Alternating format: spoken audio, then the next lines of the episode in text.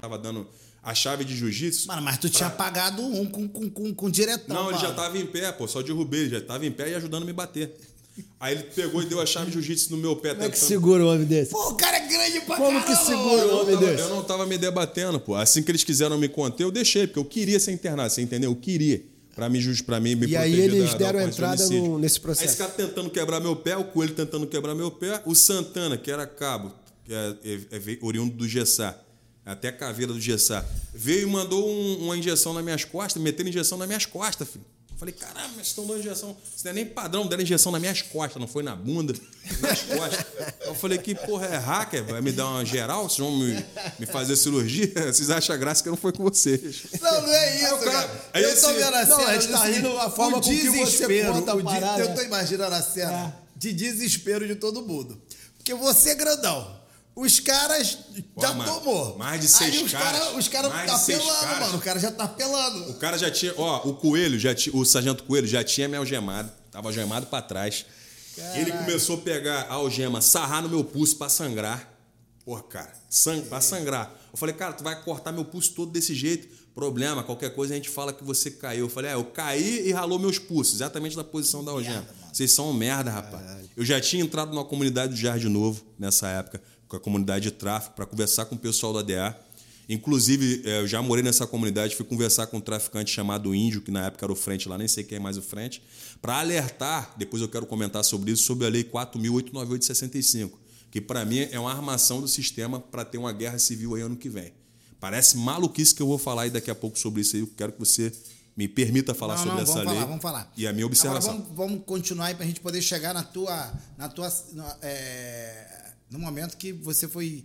Aí me internaram de novo. Aí me tiraram de lá. Eu, eu, na época, eu já estava pagando o FUSPOM, que é o Fundo de Saúde da Polícia Militar. Eu deveria ser internado no nosso convênio, que é a Clínica da Gávea. Aí me levaram para o CPRJ, que pertence ao Estado. Cheguei no CPRJ sem ser agressivo com ninguém, que meu problema era com aqueles caras que estavam me batendo ali. Não era com, com todo mundo da área de saúde ou com qualquer um que chegasse próximo. Não estava em surto. Só estava estrategicamente, eu queria ser internado para não responder uma. Eles não sabiam. Isso que eu falo. Mas eu- eu Ele só- não sabia que você Eu tava só, com. ó, eu só fui agressivo de dar o soco no sargento Tassi porque ele veio gingando pra mim. Ele não veio, Sansão, pô, para de fazer isso, cara. Fica tranquilo. Pô, vamos ter que te internar. Não, ele veio pra me bater, cara. Se ele veio pra me bater, ele tomou o que era Normal. dele. Entendeu? Então, eu não fiz nada além do que me defender. Aí os caras covardemente me jogaram no chão. Esse sargento Coelho começou a pegar a atadura, amarrar meus pés no meu, na, minha, na algema com a atadura, me amarrando com os pés aqui. Meus pés, botou meus pés aqui na minha mão, amarrado pra cá. Vamos amarrar ele igual um porquinho. Pô, cara, isso não é trabalho de profissional da área de saúde. Vamos amarrar ele igual um porquinho. Ah, tu entrou lá na favela de ADA? Quero ver tu entrar. Aí falou o nome da comunidade lá de Comando Vermelho, que eu não recordo agora. Quero ver, sei lá, não vou falar porque eu não lembro. Vou, quero ver tu entrar em X lugar, pô. Falei, por que que eu não entro lá? Porque tu já tá fechado com alguma sacanagem lá? Seu filho tá levando algum? Eu vou entrar lá, me fala onde é que é, como é que chega, que eu não conheço tudo que é comunidade. Vou entrar lá, qual o problema, rapaz? Se eu xingando ele, ah, tu é abusadinho. né? Aí esse, esse, esse Tassi que tinha tomado um soco meu, aproveitou que eu tava no chão, sendo contido dessa forma aí, que pra mim é uma forma de tortura física, pra mim é. Até porque o cara ficar sarrando algema no meu pulso, me distribuiu um monte de tapa no meu rosto, o Tassi. Eu falei, pô, tu é covarde, rapaz. Tu aproveitou, tá caído, pra tu vir dar tapa na minha cara. Nesse momento, eu fui apagando. Eu fui apagando. Quando eu terminei de apagar, daqui a pouco eu abri o olho, meio que, meio que grog, me saí de dentro da sala que eu tava apanhando, com a maca. Achei que via a cena ridícula, cara. Dava pra ver nitidamente que era um monte de fralda embaixo do lençol branco. E um, e um cabo lá, que eu esqueci o nome dele agora, que eu chamei de cabo escurinho, chamei ele num vídeo que eu fiz lá, esculachando no HCPM. Inclusive, esse vídeo estava no meu TikTok, estava com 878 mil views só no meu TikTok. Fora o que replicaram nas outras redes e tal, que eu sempre deixo meus vídeos desbloqueados para quem quiser reproduzir. Que a minha intenção não é só a monetização. Não sou monetizado em nada, mas a minha intenção é propagar a informação. Então, deixo desbloqueado para as pessoas pegarem mesmo. Então esse cabo chegou com, com- empurrando a maca falando que, aquelas, que aqueles acessos que eu tinha tirado eh, tinha matado um paciente. Aqui, você acabou de cometer um homicídio aqui, rapaz, que não sei o quê. Eu falei, irmão, se eu cometi um homicídio, então me prenda, me, me, me puna judicialmente. Eu xingando ele, falei, você é safado, rapaz. Que homicídio que eu cometi o quê, rapaz? Vai xingando. Aí eu falei, tira o lençol então, que eu quero ver o corpo. Aí ele ficou todo boladão, encheram o bagulho de fralda e metendo um caô pra me ficar aterrorizado. Aí eu não sei o que foi que arrumaram, não, não mandaram responder nada sobre esse suposto homicídio. Eu estive já respondendo sobre isso na, numa averiguação da Polícia Militar. Não citaram nada disso, ou seja, irmão, muita coisa obscura acontece dentro daquele HCPM. Muita, muita. Vamos, vamos, vamos para os temas polêmicos? Vambora. Sansão, eu, eu comecei a ver teus vídeos de, a partir dos, desses vídeos que viralizaram aí a partir desse mês, né? E tem dois vídeos aqui que eu queria que você comentasse bem brevemente. Resumão, porque a gente já falou uma hora. senão, é, senão a gente vai ficar três horas aqui contando a história do Sansão, mas a gente vai voltar outras vezes para fazer. Dois vídeos que viralizaram aqui, que foi tema bem polêmico aí no mês. Uma treta com a Major Priscila. Coronel. Coronel Priscila, né? Coronel Priscila. E uma treta com o deputado Charles Batista. Explica pra gente aí o que aconteceu nesses dois casos aí. Cara, o que acontece? A Coronel Priscila, eu conheci uh, ela na condição de major. Ela era comandante no lugar do Major Edson. Major Edson é o major que foi arrolado naquela ocorrência do, do Casa Marildo. Eu trabalhava no comando do Major Edson. Foi minha primeira lotação. Primeiro eu estagiei no 7 Batalhão, mas é, eu fui lotado na UPP Rocinha. Minha primeira unidade de lotação foi o UPP Rocinha. Aí a coronel, na época era major, ela assumiu o PP Rocinho, eu fiz amizade com ela lá. Eu trabalhava na administração do Major Edson, permaneci na administração, no comando dela, eu era auxiliar da P4, consertava viaturas e tal. Na época era Eike Batista, que doou viaturas para a Polícia Militar, os, os antigos Logans, os veículos da Renault. Então a gente consertava as paradas ali e tal. Fiz amizade com ela lá. Pedi para sair da UPP, porque eu sempre tive um sonho de trabalhar em batalhões. E a UPP tinha aquele lance de muito trabalhar muito próximo do, dos populares, embora eu gostava, era um ambiente muito ruim de trabalho, porque sempre estavam é, atacando as unidades da Polícia Militar, um desafeto danado, casos de corrupção diversos. Eu já participei, presenciei, já vi, não sou santo, não estou aqui, é, já fiz sacanagem. É, é, o papo é esse. Tô certo, tô errado, só quem vive que sabe. Ou você faz ou você fica exposto para morrer porque as pessoas acham que, que você vai ser o delator da parada. É assim que funciona. Uhum. Acho que todo mundo tem essa lógica. No mínimo, repito, no mínimo, todo policial militar já prevaricou por algum motivo. Não só policiais militares, como agentes públicos de, de todas as formas. Então não tem como, dentro do nosso país, alguém falar que passou por instituição XYZ sem, no mínimo, prevaricar. Então, aí saí de lá, fui trabalhar no 20 Batalhão. Depois fui reencontrar com ela agora, depois desses episódios todos de, de conflito na minha vida pessoal e administrativa da Polícia Militar, ela me leva para trabalhar no comando dela na, na CPP, que é o Comando de Polícia Pacificadora, que, que fica ali na antiga fábrica da Coca-Cola, ali na, acho que na Itararé ou na Itaoca, aqui no, na Zona Norte. Beleza, me leva para trabalhar lá sem me perguntar se eu queria trabalhar com ela, que eu estava tendo um conflito administrativo e já tinha feito algumas publicações em vídeo numa plataforma TikTok contra oficiais superiores do, da, da Subcrítica, Superintendência de Assuntos Críticos, que mexe com, com telecomunicações, que mexe com envio de mensagem, com sinais. Depois eu até explico para vocês que eu queria até que você comentasse esse assunto junto comigo aí tecnicamente. Eu posso falar porque eu vivi isso sobre telecomunicações. Inclusive redes sociais, tecnologia de celular, tudo isso a unidade que eu trabalhava fazia controle do, da, das, das imagens, de envio de mensagem e armazenamento. Aí eu tive problema com essa oficial, ela dizendo que estava me ajudando, me levou para trabalhar com ela. Mas, na verdade, depois eu fui observar que era tudo uma estratégia para ela aproximar, é, chegar mais fácil a Coronel Full, que é o último cargo de, de oficial da Polícia Militar. Ela já era tenente-coronel quando me levou para trabalhar com ela, só que tinha pouco tempo de, que tinha sido promovida. Ela, depois eu fui perceber a coisa. O que, que ela fez? Me levou para lá, Sansão, eu vou te ajudar. A ajuda que ela poderia me dar era simplesmente pedir para a DGS, que é a Diretoria Geral de Saúde, rever a minha situação eh, sanitária. Por quê? Naquele momento, eu estava na condição de apto C, que é o policial que está fazendo acompanhamento tratamento psicológico, para a Polícia Militar. Mas na prática, eu já não estava mais tomando tarja preta nenhum, que na verdade eu tomei tarja preta durante nove meses. Abandonei para fazer o uso do CBD e o THC, que é o, o canabidiol, e o THC já tem outro nome. É, alguma coisa e no final é canabidiol, que é o THC, que são dois extratos autorizados desde 2005 aqui no Brasil pela Anvisa para tratamento de saúde diversos. Na verdade, o CBD e o THC trata mais de 200 doenças, inclusive doenças congênitas. O problema é que a gente vive dentro de um país. Falando português, é maconha. Maconha. Inclusive, é porque a gente vive dentro de um país que se valoriza muito o tratamento farmacêutico das, das drogarias. Que, na verdade, todo mundo, se for observar, todo o tratamento por remédios é, das chamadas drogarias ou farmácias, ele tem causas e efeitos colaterais, certo ou errado? Ou seja, você vai tratar uma situação, acaba atraindo outras coisas. Então, quando eu vi que aquele tratamento psicotrópico, chamado de tarja preta, estava mais me afetando do que me ajudando, eu resolvi abandonar. Nem conhecia o CBD e o THC, a maconha. Na verdade, eu sempre fui um policial que combatia as drogas. De 2017 para cá, se eu não estou enganado, que eu comecei a enxergar isso com outros Mas olhos. o teu uso era medicinal. É medicinal. Medicinal. Inclusive, até hoje, Com prescrição. com prescrição médica. É medicinal e, te- e- e- e recreativo hoje. Hoje é. Medicinal e recreativo. Eu tenho autorização para fazer o uso medicinal, mas também faço recreativo.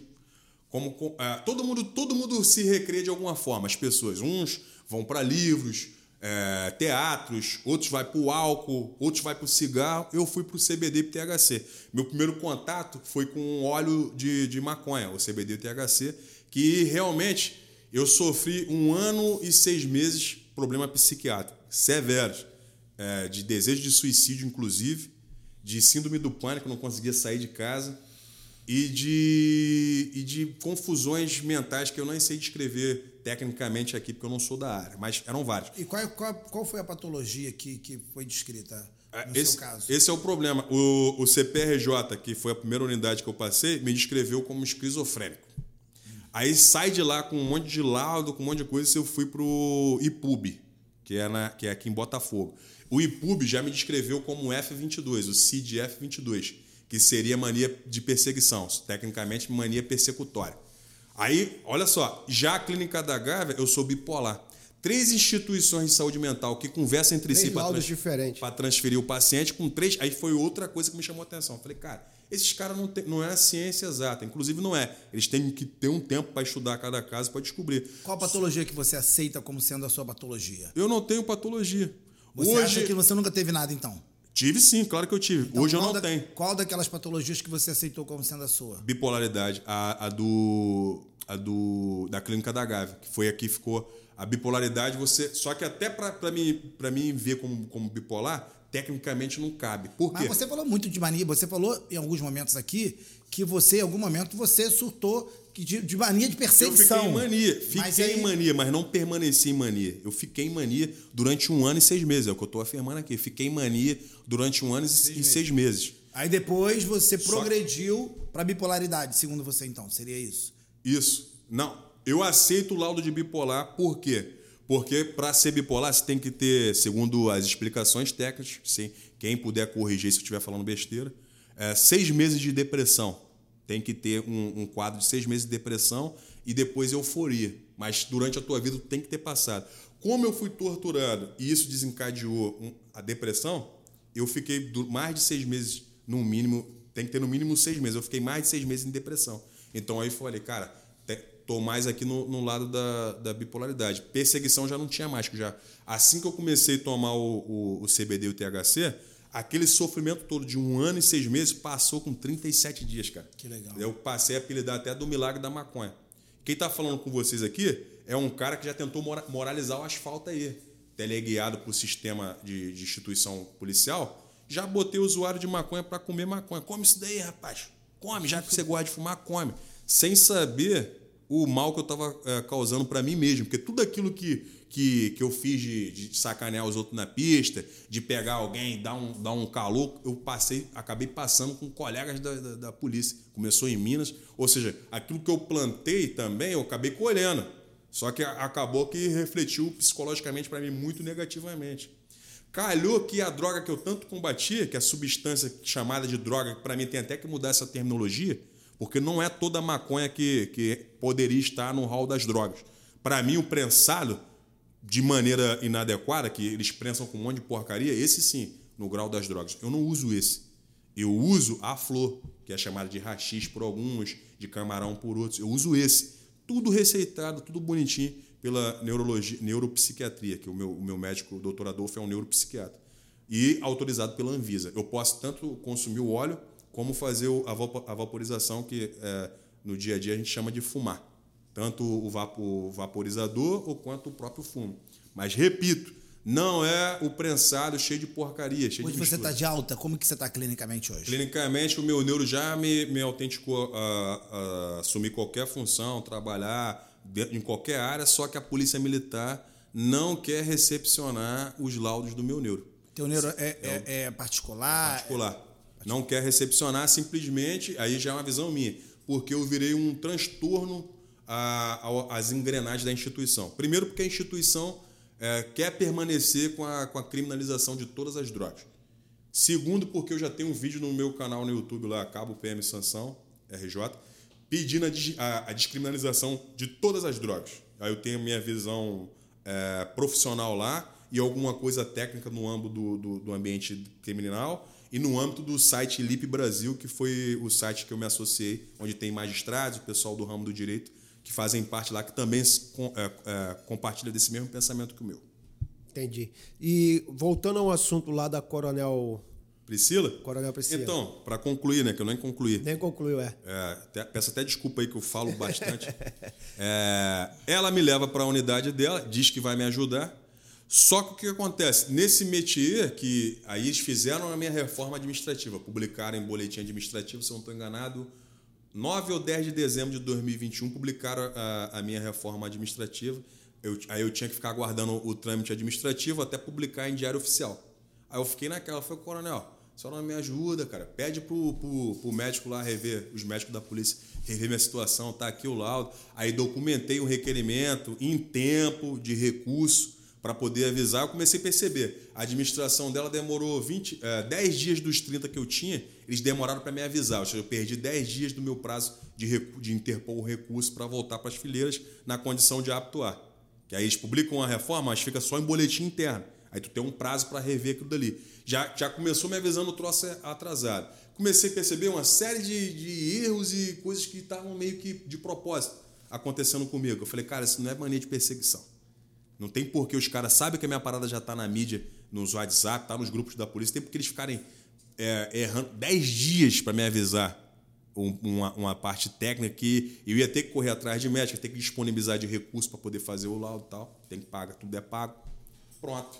Aí eu falei, pô, tá de sacanagem. Eu liguei, mandei mensagem para ela, pô, ô coronel, a, o, teu, o teu brigado aí, que é um subtenente que é responsável pela P1, que é a seção de pessoal do, da unidade, Demorou 10 dias para me avisar, eu tenho um 30, só tenho um 20 aí para correr atrás disso. Pô, tá fazendo sacanagem. Outras fora, outras coisas já estavam acontecendo.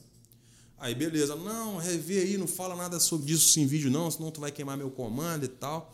Nesse métier de reforma ou não, aconteceu o lance em Petrópolis, onde teve aquelas mortes em Petrópolis, aquela, aquela catástrofe em Petrópolis. Eu vesti minha farda, montei na minha moto, sem arma, sem nada, inclusive ando até hoje sem arma. É, e falei, meu irmão, vou para lá ajudar. Eu, eu, eu não consegui trabalhar naquele desastre de 2011. Eu falei, esse eu vou trabalhar. Botei algumas coisas na moto, fui parar lá em Petrópolis. Pronto, a minha atuação em Petrópolis deu repercussão midiática. Dei entrevista para Globo, para Record, para SBT, para CNN Brasil. CNN América queria me entrevistar e Fátima Bernardes no programa dela Encontro querendo me entrevistar. Pronto, foi a deixa para eu chamar atenção negativamente para os oficiais. Em vez deles ficarem felizes porque tinha um, um agente de segurança pública em destaque na imprensa nacional e internacional que levanta a imagem da instituição, ficaram chateados, porque não era um oficial, porque só quem pode falar pela Polícia Militar é um oficial. Nesse momento é o Tenente Coronel Blas. Eu não vou com a cara desse camarada, quando algumas coisas que ele sacaneou. Ele sacaneou a, a Sargento Lousada, eu, várias coisas que, meu irmão, se for entrar em detalhe aqui, ó, o Tenente Coronel Blas, o, o terceiro sargento maluco aqui, 851, não vai com a tua cara, meu irmão. Não quero saber se você fala bonito, qual foi o desenvolvimento que. Porque, com todo respeito à instituição, às instituições militares, para mim, tem que acabar com, a, com cargos de merecimento. O que, que é o merecimento? O cara chega a capitão, ele chega automático. De aspirante, de, de aluno oficial até capitão, ele chega automático, pelo tempo, pela hierarquia e pela disciplina. Agora, major, tenente coronel e coronel full nas, na polícia, nas polícias militares e nas outras forças, nas forças armadas, é tudo cargo político. O cara só assenta se ele for apadrinhado de alguma autoridade política.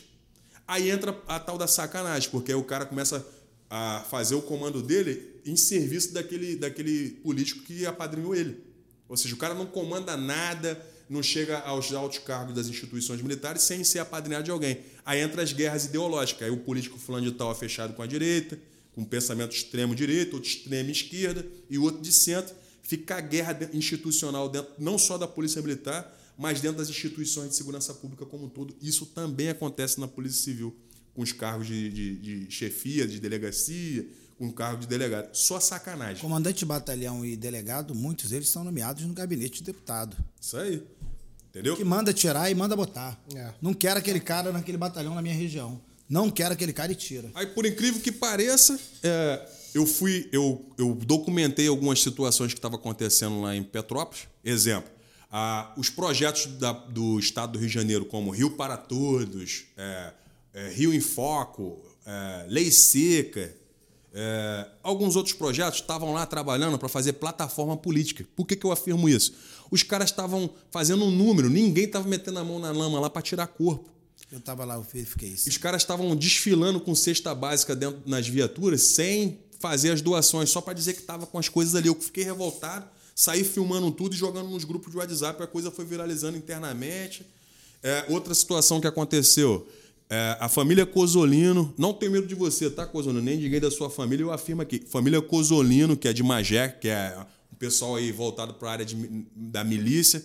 Ah, milícia, eu concordo com tudo que a milícia faz? Não, mas eu acho que é necessário, é, na minha visão. Posso estar cometendo um crime, um erro de tipo, para mim é necessário. A milícia, para mim é necessário as facções, para mim é tudo necessário. Só que tem uma série de, de conflitos e, e, e erros, na minha visão, que acontecem internamente. Mas para mim todos eles são mal necessário. Detalhe, tava Cosolino de Magé com as máquinas dele lá, tava a prefeitura de Petrópolis com as máquinas dela lá e o governo do estado com o departamento de estrada e rodagem, o DER. Agora, o que estava acontecendo na prática? Eles estavam tirando lama do, de um ponto do outro e roda, circulando com a lama de um ponto para o outro sem tirar de dentro da cidade. Rodando com a lama lá dentro para dar aquele ar de, de, de, problem, de problema e dar um ar que estava trabalhando, mas na verdade tirava a lama daqui, jogava para aqui, um jogando lama no ponto do outro. Eu denunciei isso por vídeo. O Exército Brasileiro foi para lá com caminhão caçamba, com PE escoltando lama. O Exército Brasileiro estava lá escoltando lama, tirando lama da cidade com escolta da polícia do Exército. E eu percebi que eles estavam ali por conta dos meus vídeos, porque eles passavam por mim e me cumprimentavam com um gesto de cabeça, tanto oficiais quanto praça. Como que estivesse dizendo, Sansão, a gente está ciente da sacanagem, a gente veio aqui ajudar. E eu percebi isso nitidamente. Contrapartida, eu continuei filmando algumas coisas ou outra, parei na Praça é, Pasté, no, na, no alto da serra lá tem uma praça chamada Pasté.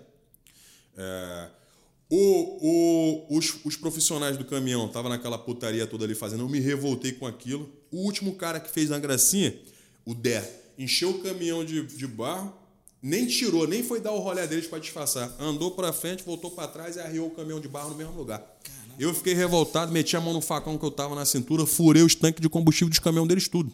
Já de sacanagem, eu sabia que eles iam ficar no prejuízo. Furei sabendo que ia dar ocorrência. Aí, aí chamaram supervisão, chamaram. Eu estava o tempo todo, tento, ó, com todo respeito às instituições de segurança pública. Estava todo mundo envolvido.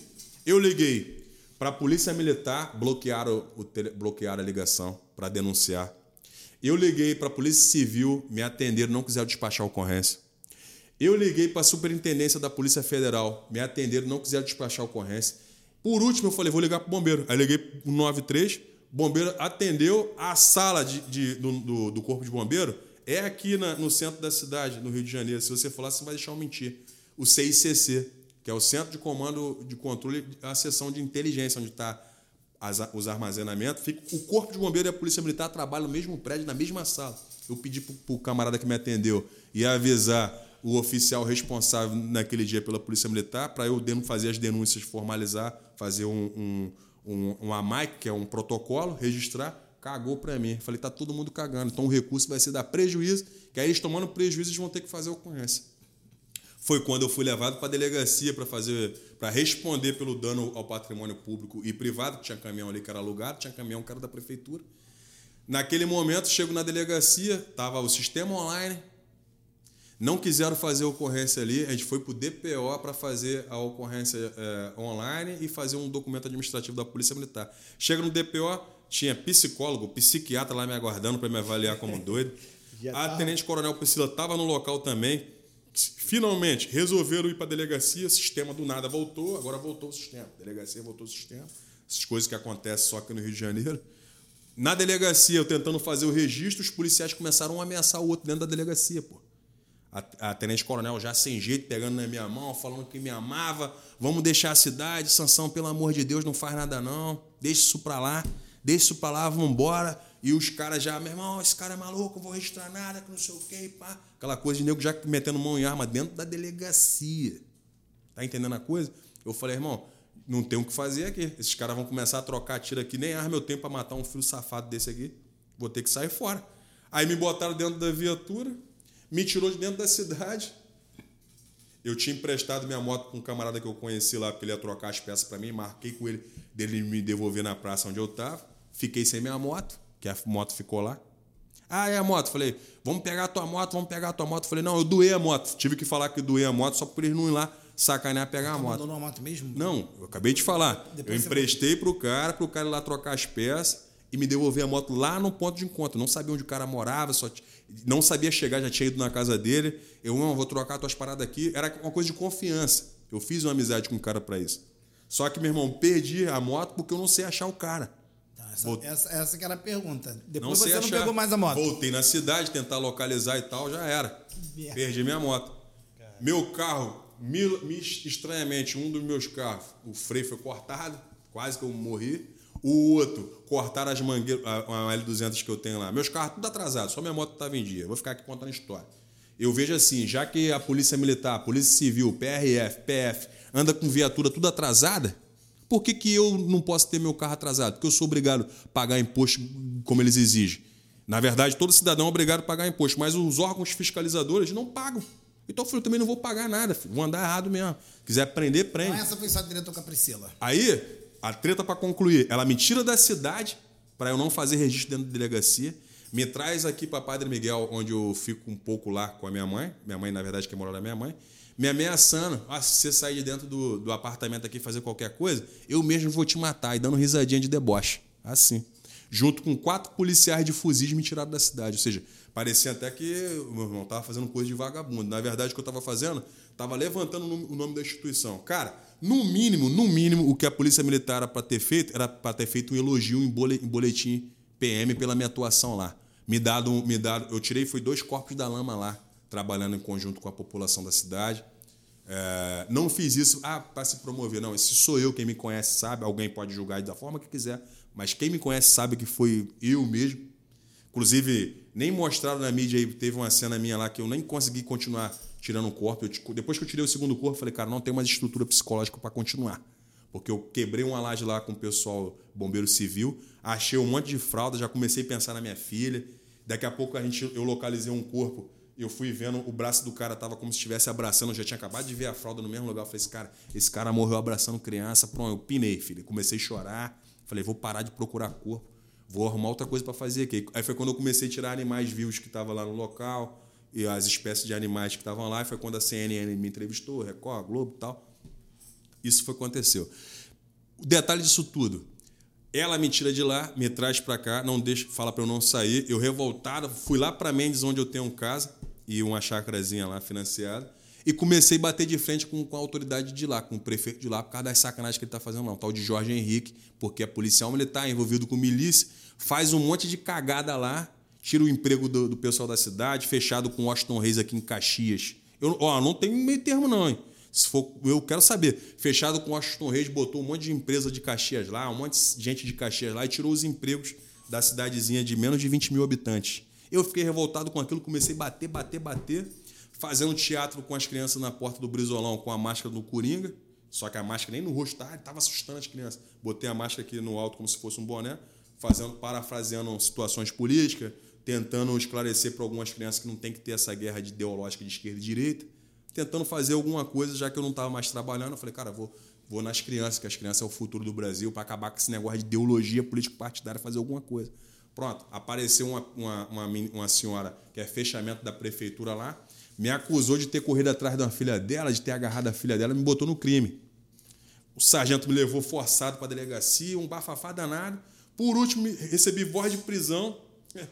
Tô preso. Por que você está preso? Porque você não quer tomar tarja preta. Dentro do hospital, me levaram para o hospital. A supervisão de oficial do batalhão lá me algemou, me deram o Dolph Fernegan, me jogaram dentro da clínica da Gávea. Forçado. 25 dias na clínica da Gávea, resolvi furtar a chave de lá e fugir, cair dentro da rocinha. Tomei de miralês de fuzil no peito. Ó, meu irmão, realmente dá um filme. Dá um filme. Saí de lá. é, cinco dias depois consegui fazer a. Tava já no último dia de filiação. Que eu já tinha sido convidado pelo secretário Jack, que é o secretário de proteção aos animais do Eduardo Paz, para compor o partido deles, que ele teve lá em Petrópolis. Eu falei Qual que partido? eu ia pensar o Avante. É, eu fui, eu fui pro Avante não porque eu conheço a ideologia do partido, acompanho tudo. Se eu falar isso, eu estou mentindo. Eu fui pro Avante, não porque o Jack me convidou, porque inclusive eu nem gostei muito do, do, do papo que a gente teve. Não vou ficar entrando em detalhe aqui para não queimar o cara. Mas não gostei assim do que foi, do que foi falado. Para mim, foi mais política do que é, a ação propriamente dita é, para o povo. Mas gostei do Jack, não concordo com, com as, tudo que ele falou, ninguém é obrigado a concordar com tudo, não vou entrar em detalhe para não causar um transtorno para a vida pessoal dele. Ele é fechado com o Eduardo Paz, não, não vou muito com a cara do Eduardo Paz por causa de algumas coisas pessoais minhas, então, mas também não discordo de tudo. Então? Fui pro Avante por conta do Janones, que é deputado federal, e ele vai vir, ele é pré-candidato à presidência da República, eu acompanho a carreira dele desde a época que ele era só advogado, cobrando as coisas lá em Minas, eu gosto dele, fui pro Avante por causa do Janones que é como eu tô sem tá sem candidato para apoiar para a presidência da República. No Avante? Meu propósito no Avante é o que eu já comecei a fazer. O partido, ó, não tô. Se vocês não quiserem me lançar, meu irmão, eu vou entrar, de, nem que seja como secretário de alguém, vou apoiar alguém. Não vou ficar aqui passando panos quentes. Recebi a informação que o partido não disponibiliza nenhum real de verba para deputado estadual. Só de, só, só de federal para lá. Nenhum partido. Não existe, Eles, aí, não existe fundo eleitoral para deputado estadual. Então, vamos lá. Aí, beleza, eu te mostro as mensagens aqui depois em off, você vai ver que eu não estou mentindo. Aí a secretária do partido, depois que eu viralizei. Na verdade, a primeira viralização minha foi no meu TikTok. Vocês tomaram ciência agora, porque deu mídia. É, eu taquei fogo na favela da Serrinha, porque fui roubado lá, deu mídia. Eu taquei fogo na, na na Fazenda Botafogo que inventaram que sequestraram minha filha. Já tinham viralizado no TikTok, Tava TikTok e na mídia. a distribuir agora. Na mídia. Foi, o SBT fez críticas lá a mim, lá com o delegado e, a, uma repórter lá, acho que é o nome dela.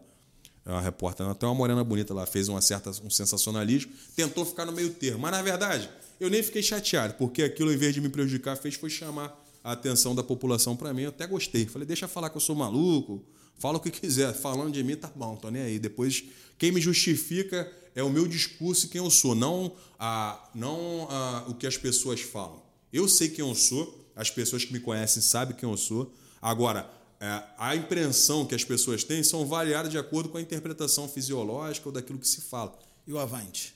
O Avante, para mim, é um partido que, me, que é interessante para mim, que eu acompanhei. Ele, ele, na verdade, o Avante é, saiu do, do, P, é, do PC do B, se eu não estou enganado. Do, não, PC do B não. Não conheço a é, história. E o Avante começou com PT, PT do B, pronto, lembrei. Só olhar aqui que eu fiz até uma pesquisa no meio do caminho para dar um, uma olhada. Ele é, eles são dissidentes de, de um outro partido de causas trabalhistas. É tanta sigla. Vou te resumir. Para mim, pouco importa a bandeira partidária. No final das contas, esses caras são tudo amigos, na minha opinião, pelo que eu acompanho, como eles Você votam é lá em Brasília. Você é pré-candidato a deputado estadual? Sou pré-candidato a deputado estadual pelo Avante, aguardando a convenção partidária para realmente escolher o nome que vai, que vai compor lá o partido. Na verdade, eu, o meu contato com o partido é com a secretária, com a Ana, inclusive ela está sempre me esclarecendo as coisas. O que eu não gostei foi o seguinte: me pediram para fazer uma vaquinha online para o partido, aproveitando assim meus cinco minutos de visibilidade, me mandaram aqui um texto pedindo para eu fazer vaquinha para o partido. Fiquei chateado já de cara com o partido por isso. Por quê? Porque já que ele não disponibiliza verba para deputado estadual, porque quer, quer pegar um pré-candidato a deputado estadual para fazer vaquinha para o partido. Eu estou todo prejudicado juridicamente, não tenho nenhum corpo jurídico que me acompanha, que me auxilia, não tenho equipe de filmagem, não tenho nada. Eu falei para vocês em off e afirmo: se eu tirar meu coturno aqui, você vai ver que meus pés estão cheios de marca da minha ralação de estar para lá e para cá, todo inchado, cortado, com bolha de tanto andar por aí. E ninguém me ajuda. Meus carros parados, minha vida financeira bagunçada, porque fui promovido a terceiro sargento, ganhei, a gente chama isso aqui a pilha de batata frita. Ganhei mais uma graduação, mais uma batata frita. Mas isso financeiramente não, não me trouxe retorno. Era para eu ter ido embora ganhando 9 mil reais. Eu estou pagando uma pensão de mil e pouco, um empréstimo de 1.400, estou ganhando 2.800 reais. Perdi sendo reformado. Não, foi promovido, você ganhou. Não, eu perdi. E para Você quem? foi reformado como quê? Como terceiro sargento. Como terceiro sargento. Agora, a- maneira. Como que é essa questão da, da reforma? De por que, que você não ganha os 9 mil reais? Você... Eles mexeram na, na- nas questões de, de aposentadoria do todo o funcionalismo público. Ah, então não tem. Esse não- Bolsonaro lá em Brasília mexeu em tudo. Então não tem a ver nada com a polícia militar. Não. Isso é questão são do est- cálculo Isso, para o isso, funcionalismo isso. público. Eu tenho, eu tenho que ver se não tem nada administrativo, porque um colega me ligou falando que eu era para estar ganhando X. Quase 9 mil reais. Na verdade, não é 9 mil re- redondo, não. Quase 9 mil reais. E eu tenho até que ir na sessão responsável por isso para rever se minhas coisas estão certas. Eu ainda não tive acesso ao contra-cheque de reformado.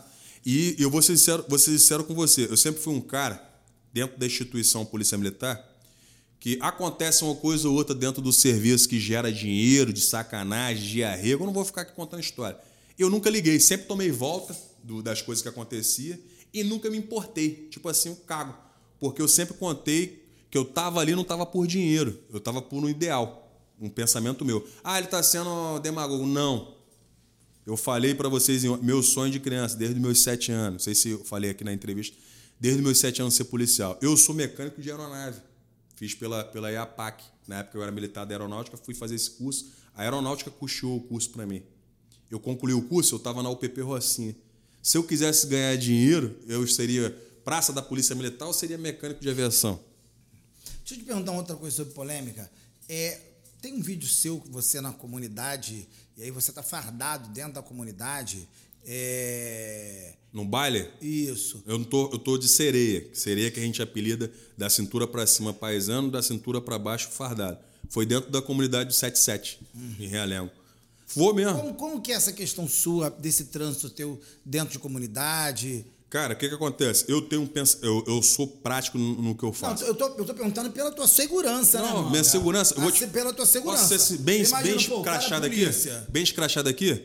Eu tomei um tiro na minha perna esquerda, poderia ter perfurado minha femoral, poderia ter estourado meu, meu fêmur, de um segurança no Ponto Chique, em Padre Miguel, na área onde eu moro. Eu trabalho 14 anos como militar, 4 de Força Aérea, 10 de PEMERG. Nunca fui baleado em serviço. Já trabalhei no Jacaré, já trabalhei em Rocinha, já trabalhei em 14º, 15º, 22, já rodei pra caramba. Já fui patamo de batalhão, já fui comandante de, de GTPP, que é o patamo da UPP, no, no rato molhado. Nunca fui baleado. Minha linguagem, se você respeita o espaço dos outros, você também é respeitado. Isso se vê no dia a dia. Qualquer agente de segurança pública pode ser da polícia mais operacional e mais letal do mundo, que é a polícia do Rio de Janeiro. Inclusive, mesmo os barrigas chamados barrigas azuis, que são eh, eh, que não tem curso especializado.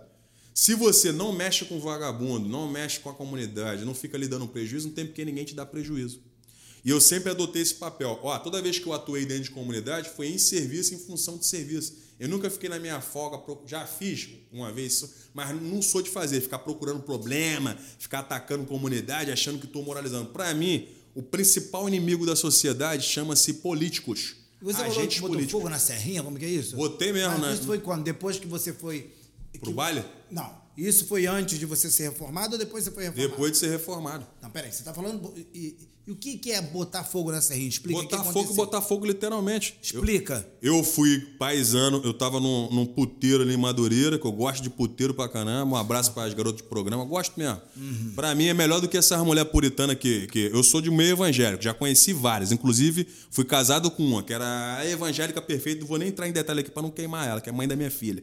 Mas aí você tá ali naquela situação de religião e tal, todo mundo com algum tipo de interesse. Então eu falei, já que é pra ter interesse, vou em garoto de programa. Que ela já fala quanto é que é, tu já sabe que vai perder, não tem que ficar imaginando que a pessoa tá fechada contigo.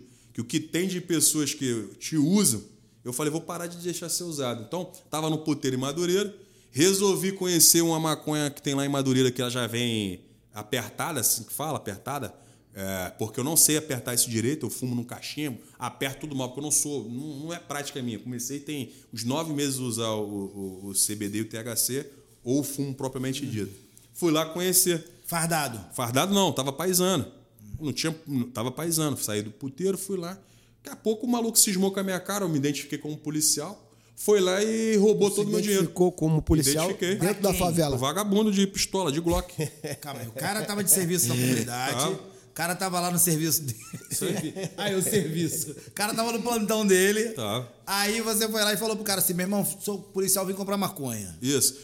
Antes de eu falar que eu era policial, ele fez o trabalho dele lá, me revistou e tal, viu que eu não estava oferecendo risco, me convidou para fechar no TCP, me tratou como se me conhecesse. Falei, esse cara me conhece de redes sociais. Ficou me tratando um tempão. Ele me conhecia, cara. Ele me conhecia. Tava nítido isso. Porque não tinha por que o cara me convidar para fechar num bagulho sem ter, sem ter algum sentido. Eu falei, esse cara sabe da minha situação. Veio dois caras comprar as paradas lá, ele revistou os caras. Na hora que os caras foram se despedir dele e de mim que tava lá sentado, eu peguei e falei, cara, mano, aí, se precisar de mim, cabo PM Sansão. Na época era cabo, cabo PM Sansão, só me procurar. Se quiser meu telefone, um ajuda o outro. Tem essa parada de guerrinha de ideologia, de favela, de polícia, não. Pra mim tem vagabundo na polícia, tem vagabundo na política, tem vagabundo no judiciário, tem vagabundo em tudo que é facção. Tem camarada de facção que é sujeito homem pra muito melhor do que policial militar e policial civil. Isso eu te afirmo. Que dá um papo e cumpre com aquilo. Só que eu acabei encontrando com um safado. O maluco veio depois que eu falei que é polícia. Aí meteu a Glock na minha cara, me obrigou a usar lança-perfume, pegou tudo que eu tinha, inclusive eu tinha metade de um óleo de maconha na, na minha bolsa, que, repito, autorizado pela Anvisa, pela neurologia, tava lá, furtou tudo meu, tudo, e me esculachou e mandou descer. Eu falei, essa parada não vai ficar assim não. Eu fiquei três dias lá, lá em- na parte de baixo da comunidade. Meu irmão, tacando terror. Tudo que era deles eu mexi, eu arrumei problema. Depois, por último, eles não, a gente vai te pagar. E marcaram de me devolver meu dinheiro. Cin- Cinco horas da tarde do primeiro dia que eu tava lá, não devolveram, ficaram me enrolando. Eles são moleque. Ó, vocês aí da Serrinha que lidaram comigo são tudo moleques. Se vocês fossem homem, vocês não tinham para- ir parado lá no SBT. Que depois que eu resolvi. Aí eu fui lá, fechei com a lixeira da Colurbo, virei a lixeira da Colurbo que tava lá, essas de aço. Aterrorizou a favela. fogo em tudo e fechei com o acesso, não deixei mais viciado comprar. Falei, vou dar prejuízo nos- nos- no bolso deles, vão ter que me pagar. Essa é a primeira vez, não filmei, não fiz nada. A segunda vez, já estava revoltado, eu peguei e falei, esses safados não vão me pagar, agora eu vou tacar fogo de novo e ainda vou filmar, que é para desmoralizar. Fardado ou, Aí dessa vez eu já fui fardado. Botei meu mug aqui, fui, já, já tava na condição de terceiro sargento. Peguei outra lixeira, peguei cone que tava lá, saí fechando, incendiei de novo. Aí pronto, aí re- resolvi filmar, fui parar no SBT lá, com a Isabelle Denito, se eu não estou enganado o nome da repórter. E o delegado, já até trabalhei com ele no Jacaré. Vou te mandar um abraço. Tu me esculachou, mas vou te mandar um abraço. Tu não lembra de mim, não? Mas eu fui o policial que tava vasculhando os bueiros com a, com a, com a, com a ferramenta chamada pé de cabra. Vasculhando o bueiro antes da operação que prendeu o, o vulgo Caolha lá no Jacaré. Você não lembra de mim? não? Eu ajudei a prender o Caolha. Você, sentadinho com teus papachás lá, foi esse malucão aqui que tava vasculhando e trabalhando. Ele me, me esculhambou lá do jeito que ele quis, mas a visão dele. Para mim foi até bom, cada um dá a sua opinião. Mandar um abraço aí pro delegado e pra Isabelle também, embora eles tenham me, me dado uma gastada lá. É isso. Fala da última treta aí que viralizou do deputado, que você Deputado? encontrou o deputado Esse deputado é vagabundo. engraxando É, o é, sapato. vagabundo. Aquilo ali é o quê? Centro da cidade? Aquilo ali é do lado da Alerj, a nova Alerj. Não sei se você conhece ali. Como é que foi a situação? Tu passou na hora, viu o deputado e. A situação é a seguinte: eu fui convidado pelo grupo Nata das Praças e pelo, pelo sub. é, um, um camarada escolhido da Polícia Militar, até olhar o nome dele aqui, o Henri. Henri de Deus, ele é conhecido assim. Me convidou para ir comprou uma manifestação de agentes excluídos, de reformados da Polícia Militar na porta da Alerj. Quem estava com o poder da palavra é o subtenente Wallace, que ele é bem técnico na parte jurídica e é bem proficiente. Então, todo mundo ali na Alerj berrando a situação, desenrolando para poder rever as situações dos reformados aí injustamente, dos excluídos injustamente, com erro de tipo, de, de código penal, de processo, de processo militar. E os caras, ninguém apareceu lá, nenhum deputado, nenhuma autoridade de deputado para brigar pela situação, não botaram nem a cara, nem para fazer um teatro, tipo, tô com vocês. E a gente tem lá policiais militares, PRF, polícia delegado, tem de tudo um pouco ali na, na, na Alerj, que diz representar a bandeira de segurança pública. Eu estava revoltado, já tinha, a gente já tinha ido para a porta do QG para protocolar um documento administrativo, que quem foi fazer isso foi o subtenente Wallace. Na hora que eu saí pra ir almoçar com os, com os colegas que estavam comigo, Eis que tá lá parado. quem é que tá sentadinho lá, gra- sentadinho de resenha? Cara, eu vi o vídeo, é muito engraçado. Ah, mano, eu não, eu não ia. Eu fiquei, caralho, esse- esse cara, logo ele, porque no dia que a gente foi resolver situação de grat e gran, que são gratificações da Polícia Militar, na Alérgica, eu também participei desse protesto, é, ele tava lá. E eu conversei com, um sub- com, com um subtenente, é, um tenente nosso, que conhece a história dele, inclusive era suplente dele, me deu algumas informações. Eu fiz uma pesquisa rápida no, no, no, enciclopédia que é o Google, descobri que ele foi o cara que fez uma indicação de um prefeito, que candidata a prefeito aqui em São João, desviou alguns milhões, pois pode consultar é Charles Batista, é, envolvimento com corrupção. Você vai ver lá a carinha dele. E quem foi que apadrinhou Charles Batista? Flávio Bolsonaro. Eu descobri isso quando eu vi a carinha dele sentado lá cagando pro, pros militares, pros reformados, pros excluídos e tal. Eu fiquei revoltado, meti o celular na cara dele e fiz aquele vídeo lá. E bem na hora que eu cheguei, ele tava engraxando o sapatinho dele, eu não aguentei. Naquele momento ali, ele ficou acuado, jogou uma piadinha lá, ah, eu sou fechado com o Bolsonaro. Alguém passou no meu vídeo e gritou Bolsonaro para me botar uma pilha. Outras pessoas que estavam em volta estavam me apoiando, mas eu não quis filmar para não expor ninguém. Falei, deixa, deixa que a população tá vendo quem é que tá dando papo reto, quem é que tá de teatro. Pronto, ele ficou chateado, pegou e fez um vídeo aí falando que estava com pena de mim, que eu estou uniformizado, desalinhado, com o uniforme para fora, que na verdade eu estava drogado e transtornado falando dele, que na verdade ele tem que me ajudar, porque muito possivelmente eu vou morrer de infarto. Ele falou isso no vídeo dele. Fiquei com raiva, fiz uma tréplica falando que vou dar tapa nele e o cara tem que tomar umas porradas, seu safado e tal e tal. Essa foi a treta com, com o Charles. Inclusive, amanhã ele vai estar em São João de Meriti, hein? Quem souber, Charles Batista, o 71 da família Bolsonaro envolvido com Flávio, vai estar em São João do Meriti participando da tretinha dele lá com o mesmo cara que ele está indicando para vir prefeito. Vai estar lá. E o governador do estado do Rio de Janeiro, o 71 do Cláudio Castro, vai estar na antiga Via Show, também lá em São João do Meriti, contando historinha. Tá soltando dinheiro pra caramba aí pra, no interior do Rio, inclusive a minha cidade de Mendes. A minha cidade de Mendes, aonde eu tenho casa e sítio lá, um, barraquinho lá, foi lá, soltou quase 25 milhões de projeto por causa dos vídeos que eu fiz lá esculachando com o prefeito que é fechado com ele, que é fechado com o coronel Priscila, tá soltando dinheiro. Muito possível é o dinheiro que eles desviaram lá em Petrópolis, que eles roubaram a balde lá em Petrópolis. Aí agora tá soltando uma verbinha aqui, uma verbinha ali, para ver se dá um cala-boca. O governador atravessou a rua para fingir que ia falar com o peixeiro, tava fardado lá enfrentando eles. Colocaram cerca de sete policiais para ficar me seguindo lá em Mendes, porque eu estava lá no meio do, do comício deles. Estão fazendo comício. Eu não sei como é que o TSE ou o TRE não vê isso. Os caras em ano eleitoral, em an- em ano de governo, o governador do estado, para mim, tinha que rever isso. Soltando dinheiro por aí para poder fazer campanha. Para mim, isso é comprar voto. Para mim, isso é sacanagem. Minha visão, para mim tá tudo errado. Teve o tempo todo para fazer obra, tá soltando asfalto de qualquer jeito, em qualquer lugar. Ah, os mesmos, os mesmos, exatamente, os mesmos modos operantes dos canalhas. Então, eu não estou aqui para ficar passando pano quente. Inclusive, o Avante. Vou, vou, ah, meu irmão, não ia falar. teu partido, eu vou falar. O Avante, pela, não o partido Avante, mas o, o Jack, secretário do Eduardo Paz. Jack, é- não me leva não. Pediu para eu ver se eu segurar a onda não falar mais do governador. Depois que ele pediu isso, já dei mais duas pancadas na cabeça do governador e não vou parar. Se não quiser lançar minha campanha, que não lance. Que não lance. Eu vou apoiar quem eu achar que eu tenho que apoiar. Eu não estou aqui por ideologia simplesmente partidária. Eu estou aqui por um ideal. Eu tenho um pensamento. Então, eu ia falar isso com você agora. Eu ia falar isso com você agora.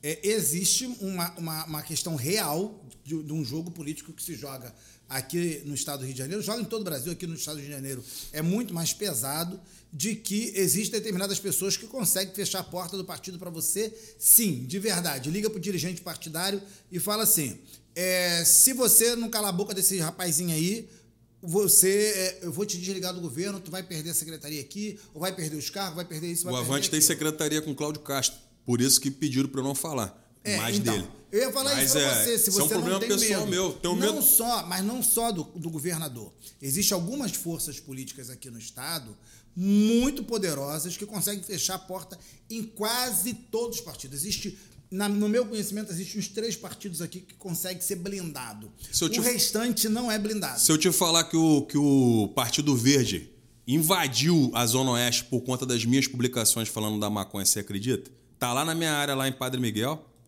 Meu irmão, já me chamaram para conversar. Eu falei, cara, eu tô no Avante, gosto do Avante. Vou te falar a verdade, eu gosto de todos os partidos, minha opinião. Gosto e desgosto.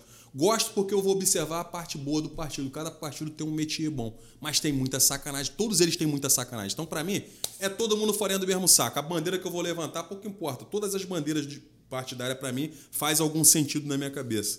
Só que é o seguinte: se quiserem fechar todas as portas para mim, que feche. Sabe que vão, sabe que, sabe que estarão fazendo comigo? Me jogando para criminalidade. Eu sou doido para pegar político de porrada, não vou mentir, de pancada. Sou doido para pegar. Sou doido para cortar a cabeça de safado, literalmente e juridicamente, intelectualmente, do jeito que der. Eles não estão aí assinando e matando milhões de pessoas com a caneta deles? Eu estou mentindo, não acontece. Falta de insumo, essa, essa própria pandemia aí revelou o caráter sujo desses caras. Um monte de hospital de campanha que foi feito aí às pressas. Milhões, bilhões de reais soltaram aqui no Rio de Janeiro. Agora se procura leito para isso, para aquilo. Não tem. Cadê os insumos? Cadê os respiradores? É tanta sacanagem. O problema é que o cidadão brasileiro, ele costuma ah, tá tão descrente que ele prefere se lançar na, na, no mundinho perfeito dele.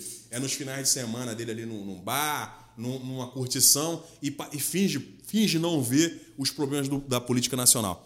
Eu sou, eu sou o último cara a falar assim, gosto de política. Eu comecei a entrar nesse mundo político em 2020, propriamente dito, quando eu comecei a pesquisar como eles votam em Brasília. Como que vota a esquerda, a direita e o centro em Brasília. E descobri, observando isso, que são tudo farinha do mesmo saco. Então, o que o doutor Enes falava era verdade, o que Daciolo fala é a pura verdade. Então, é dentro desse tema que, que, eu, quero, que eu quero mexer com política. Se for para ir fazer política, mudando meu perfil, passando panos quentes, independente do partido, então eu não sirvo para fazer política. Então, eu vou fazer do jeito que eu sou, sem conversinha fiada. Se o Avante quiser me tratar de maneira anti, anti ou jurídica, administrativa ou para mim antiprofissional, para mim é um antiprofissionalismo, dependente se é partido, se não é. Existe o cara uma pegadinha. porque tá falando a verdade. Existe realmente uma pegadinha, e aí é uma pegadinha que, que a Justiça Eleitoral coloca os candidatos, que depois, depois de, é, eu acho que foi de 4 de abril, me parece, a data, você não pode mais mudar de partido. Então, é se janela o partido, partidária, é, né? Fecha. Então, o que, que acontece? Isso é uma pegadinha, porque o partido te escreveu, você está no partido. Se o partido não lançar o teu nome, não colocar o seu nome, o que acontece? Você também não pode ir em nenhum outro partido. Você está inviabilizado naquele pleito eleitoral. Mim, tranquilo. Ou seja, a tua mão, ela, a tua vida está na mão do dirigente partidário e ele vai fazer ali viabilizar ou não inviabilizar. Então isso é uma Cara, pegadinha. a única Se solução quiserem- é candidatura independente, cara. Não tem Isso. jeito. Você não Um depende abraço do partido. nosso amigo Rodrigo Menzomo. Candidatura independente, sou a favor disso. Porque, Também. infelizmente, para você ser candidato hoje, você tem que ter um partido e você tem que estar passando por isso. Qual é a solução da segurança pública para o Rio de Janeiro? Solução, para mim, é morte, derramamento de sangue. Não, de, não dos chamados vagabundos de comunidade nem de milícia. Para mim, tem que começar com todo respeito a todas as autoridades desse país, mas infelizmente a gente toma ciência de juiz safado, de promotor safado, de desembargador safado. Então, para mim, tem que começar a fazer uma limpeza na justiça desse país, depois na política. E com todo respeito a todas as formas de pensar, espero que respeitem a minha. Para mim, não se resolve nada dentro do país como o nosso sem derramamento de sangue. Tem gente aí sentada em cadeira que só vai parar de desviar, só vai parar de sacanear se morrer. Na minha opinião. Ah, como que vai fazer isso judicialmente? Para mim, não, nem, nem precisa ser feito judicialmente. Para mim, tinha que unir todas as comunidades, todas as facções, todos os grupos de terroristas, o que for. Eu eu não quero saber se, se vão me, me tratar como A, B e C, o que for, como vão me rotular. Para mim, só se resolve assim. Não, você não, quando você vai pesquisar Então você acha que o crime, as facções criminosas teriam um papel e fundamental de, nisso, de limpeza do Brasil? facções criminosas, milícia, o judiciário, todo mundo junto. Quem for fechado por, pelo, pela limpeza, seja no judiciário. Para mim, tem que se extrair um povo de dentro de outro povo. Quando a Bíblia fala, aí vou citar a Bíblia, quando a Bíblia fala que Jesus vai vir para separar o joio do trigo. A, a palavra joio é um, é, um, é um cereal similar ao, trigo.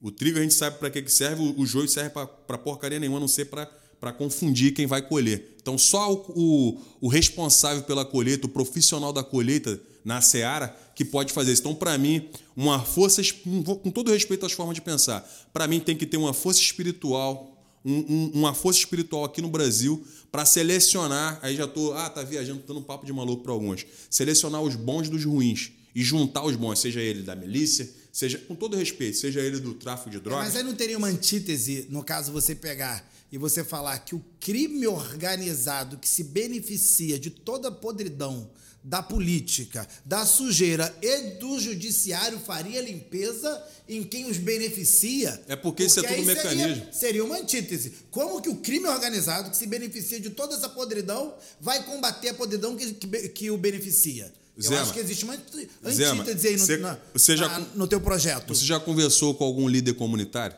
Já. Já conversou com algum, com algum, com algum chefe de facção, com algum frente de facção? Já, eu sou advogado criminalista. Você já conversou abertamente sobre como cada um desses caras pensa?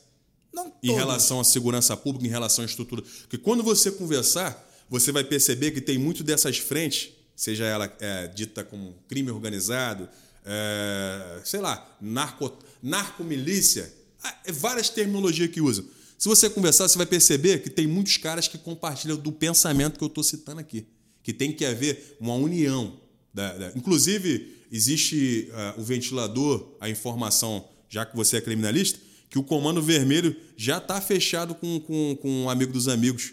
O Celso junto com o Beiramar. Já, já fazem aliança, um protege o outro dentro, da- dentro das cadeias. Ou estou mentindo? Para mim, tinha que se estender isso para todas as facções. Dentro das facções, o que acontece, a minha visão, a minha visão é que dentro de todas as instituições, dentro de todas as facções, tem pessoas infiltradas. Você quer ver uma coisa? Eu estava numa, numa localidade ali, na Capitão Teixeira, ali na Rua da Gazela, Pode continuar. na Rua da Gazela em, em, em Realengo, e eu estava conversando com um camarada que vende drogas dentro da área de milícia. O cara vende drogas, é inimigo da milícia, vende drogas dentro da área de milícia. Ele falou para mim que ele era DA puro, mas a- a- o o boné que ele usa é da Lacoste, ou seja, uma marca de Comando Vermelho. As músicas que ele estava escutando eram as músicas do Jacaré, Comunidade Comando Vermelho. Ouvindo MCs de Comando Vermelho. Então, para mim, você- nitidamente, se você for parar para observar, o cara tá falando uma coisa, mas as práticas dele são outras. outras. Ou seja, você tem facção infiltrada dentro de outras facções. Você tem a- a- a- o pessoal técnico do judiciário, os agentes de segurança pública. Quer ver bem claro? Trabalhei no 14 quase dois anos. Comando do Coronel Malheiros e o comando do Coronel Federico Bassani, que depois foi ser comandante do 2 CPA. Se você for lá, você tem um, um batalhão que tem um pessoal da, do- da contravenção pro lado A, o pessoal da contravenção pro lado do B, pessoal do TCP, pessoal do comando, pessoal da DA. Tudo dentro de um batalhão só. Tudo faccioso. Ou seja, se você for observar o métier da coisa, os bastidores, você vai observar que já está todo mundo convivendo no mesmo espaço, cada um levantando sua própria bandeira. É isso aí, Sansão. Irmão, gostei de bater esse papo contigo. Quero Tem deixar muito aqui- mais coisa. Deixa, deixa eu botar um, Já, uma já temos duas horas. Já Vamos fazer. A, gente precisa, a gente precisa concluir com duas horas. Existe ainda pelo menos mais umas 10 perguntas que Sansão gostaria que fosse feita, né? Se você quer Eu posso o um Sansão novamente aqui no Portal do Gida, escreve aí no comentário que eu vou convidar ele de novo pra gente fazer as 10 Eu perguntas. posso dar um, um bônus para ele? Posso Vai. dar um bônus? Qual das perguntas que você gostaria que fossem feitas a mais importante? Não, Zé, essa aqui eu não posso sair sem ela agora. Deixa eu ver aqui, que eu, eu te mandei aí. Rapidamente. Antes do Sansão. Sol. Antes do Sansão Pexol falar é a pergunta marca. dele aqui, eu queria agradecer aí os nossos patrocinadores, queria agradecer a AMA, que é a nossa associação de motoristas de aplicativo. A AMA foi criada por um grupo de advogados aqui no estado do Rio de Janeiro para dar suporte e auxílio a- aos milhares de motoristas de aplicativo que usa hoje desse trabalho como fonte principal da sua receita. Então a AMA vai poder auxiliar o motorista de aplicativo ali em recurso de multa, auxílio jurídico, auxílio carro quebrado, auxílio sinistro, mais uma série de descontos e benefícios em várias empresas lá.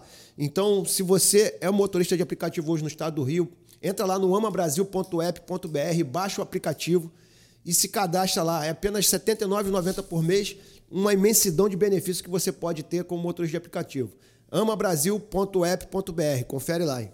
Cara, então, vamos lá.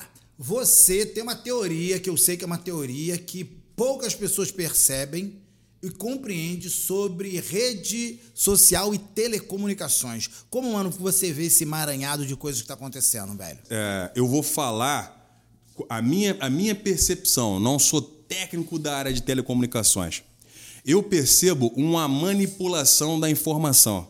Se você for observar as questões é, bem práticas aqui, eu vou tentar ser bem. questões de guerra. Toda vez que um, que um país entra em guerra com outro, o primeiro, a primeira coisa que começam a atacar são as torres de comunicações, Sim. as torres de transmissão. Eu trabalhei um ano e três. Isso aconteceu agora na Ucrânia. Eu trabalhei numa, na, numa unidade da Polícia Militar chamada SUPCRIT, Superintendência de Assuntos Críticos, comandada na época pela Coronel Full Viviane. Essa unidade é responsável pela instalação de equipamentos de transmissão de sinais.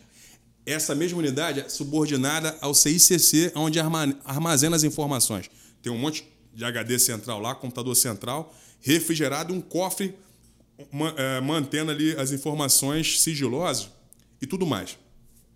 Observando isso, eu comecei a observar como que se comporta as plataformas de redes sociais. Hum. Eu faço uma postagem na plataforma TikTok, não precisa eu ter descumprido diretriz de comunidade. Alguém descontente com as coisas que eu falo, inclusive teve vídeo meu lá bloqueado que eu falei de telecomunicações, entra ali, dá um strike num vídeo meu. Uhum. Coloca qualquer infração de diretriz de comunidade ali. A plataforma, em contrapartida, vai lá, bloqueia aquele vídeo pela denúncia daquela pessoa eu peço para fazer revisão e, e, mesmo sem o vídeo ter descumprido, permanece o, o, banimento do vídeo. Seis banimentos desse aí, eu tô com a minha plataforma TikTok banida, some o canal, some tudo. Isso. Então, o que, que eu enxergo? Eu enxergo que dentro de um, de um país onde as pessoas estão tá vivendo extremos, seja ideologia de esquerda, seja ideologia de direita ou de centro, as, cada plataforma, cada emissora, ela trabalha para um grupo político. Uhum. Seja de esquerda, seja de direita. Você percebe isso, essa guerra de Globo com Record e SBT. SBT e Record, o grupo da direita.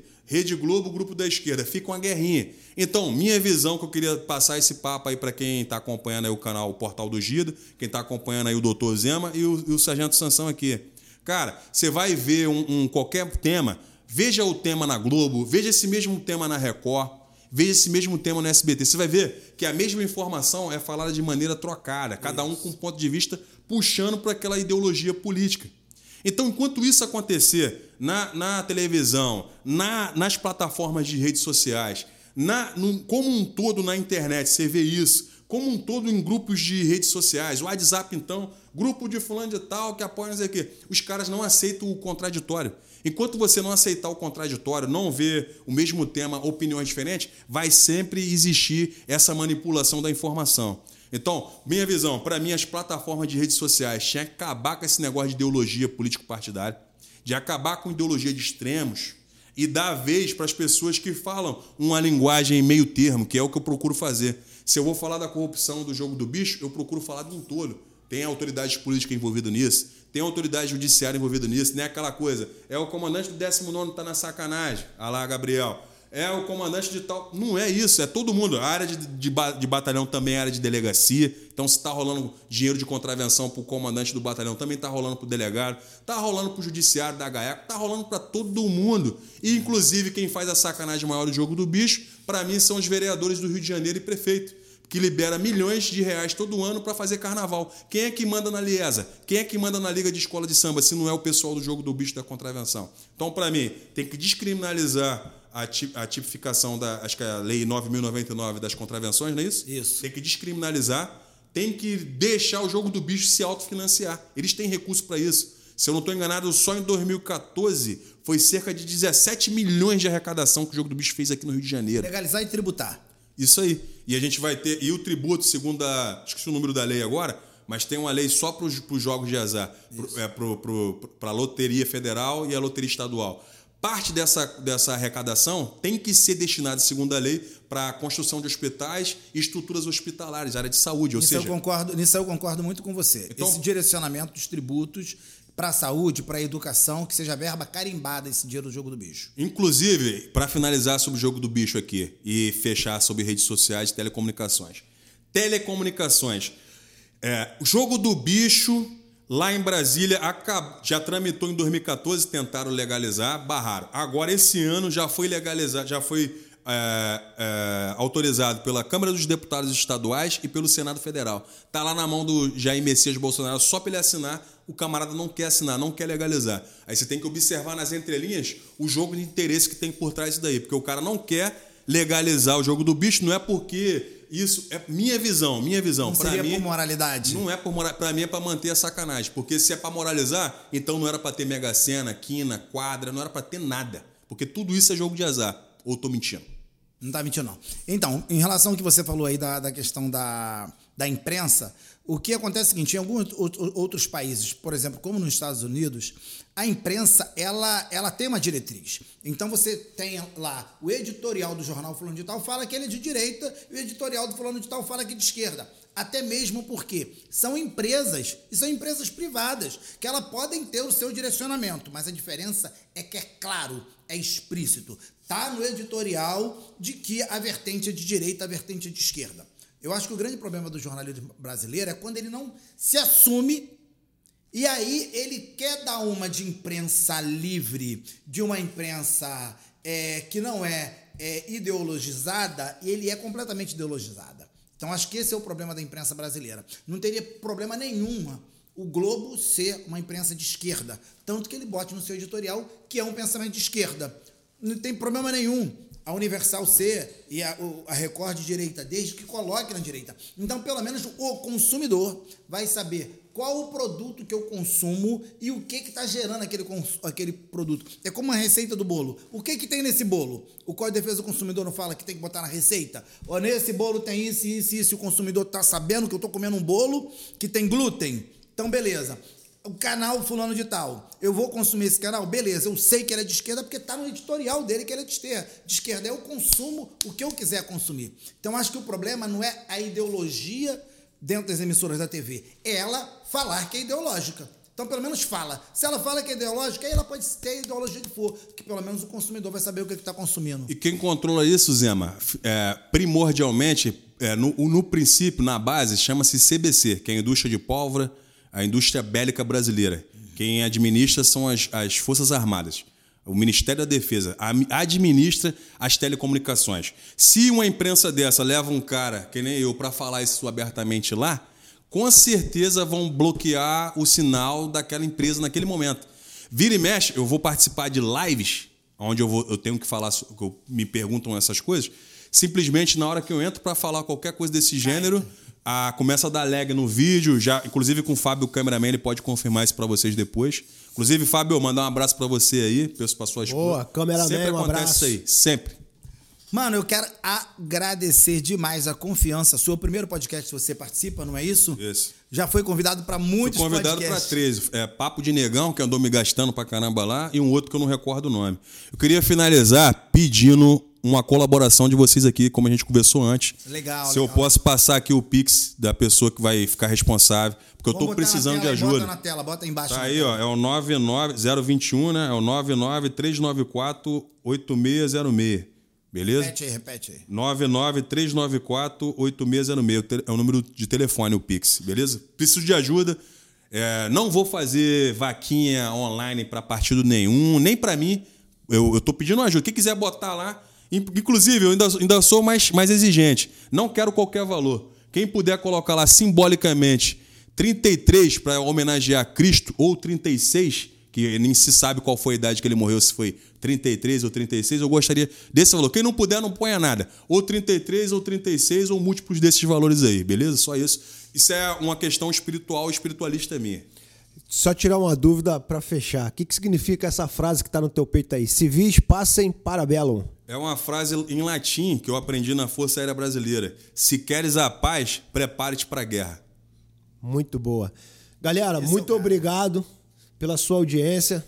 Sansão, se a galera pedir aí, pode te convidar de novo? Pode, posso vir sim. Parte 2. Parte. Não, parte 3, porque dois já tem. Essa Já é a tem. segunda.